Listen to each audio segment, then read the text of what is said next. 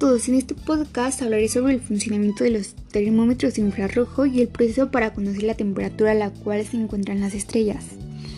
Los termómetros de infrarrojos, también llamados pirómetros o termómetros láser, son instrumentos de medición de temperatura sin contacto. Se usan principalmente en aplicaciones donde no es posible acceder a la sustancia que se desea medir mediante una sonda de contacto convencional.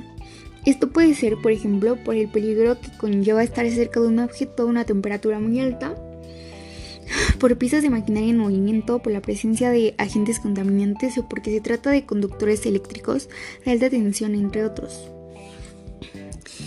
El funcionamiento del termómetro de infrarrojos profesional. Un termómetro de infrarrojos profesional está formado por una lente que enfoca los rayos infrarrojos hacia el sensor que transforma la energía recibida en señal eléctrica. La señal eléctrica es interpretada por el termómetro a través de un microprocesador y la muestra al usuario en forma de lectura de temperatura. La mayoría de termómetros de infrarrojos portátiles además disponen de un puntero láser que ayuda al usuario a definir con más precisión el punto exacto del objeto que desea medir.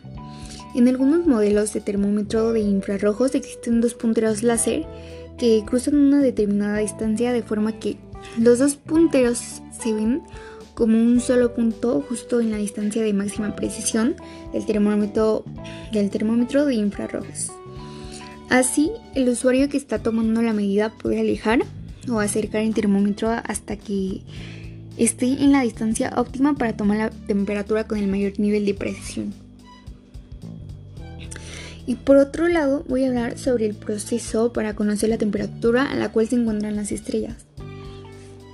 Bueno, las estrellas este, aparentan ser exclusivamente blancas a primera vista, pero si miramos más detenidamente, notaremos una variedad de colores azul, blanco, rojo e incluso dorado.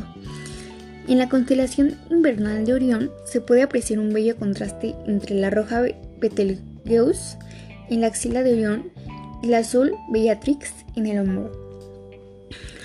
Lo que provoca que las estrellas tengan diferentes colores fue un misterio hasta que hace dos siglos, cuando los físicos adquirieron los conocimientos suficientes sobre la naturaleza de la luz y las propiedades de la materia a temperaturas inmensamente altas.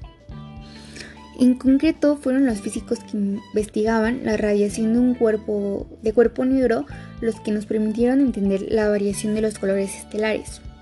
Poco después de que se comprendiese la radiación de cuerpo negro, se advirtió que el espectro de una estrella es muy similar a las curvas de diferentes temperaturas de la, de la radiación de un cuerpo negro, variando desde unos pocos miles de grados Kelvin hasta 50.000 grados Kelvin. La conclusión obvia es que las estrellas son similares a los cuerpos negros, y que la variación de color de las estrellas es una consecuencia directa de las temperaturas de su superficie. Las estrellas frías, es decir, las de tipos espectrales KM, irradian la mayor parte de su energía en las zonas roja e infrarroja del espectro electromagnético y por eso son de color rojo, mientras que las estrellas calientes, es decir, las de tipos espectrales O y B, emiten mayormente longitudes de de ondas azules y ultravioletas, haciendo que parezcan azules o blancas. Para estimar la temperatura superficial de una estrella podemos utilizar la relación conocida entre la temperatura de un cuerpo negro y la longitud de onda de la luz en los picos de su espectro. Esto es, a medida que se incrementa la temperatura de un cuerpo negro, el máximo de su espectro se mueve hacia longitudes de onda de luz más cortas, azuladas. Esto aparece ilustrado. Espero haya sido de su agrado este podcast.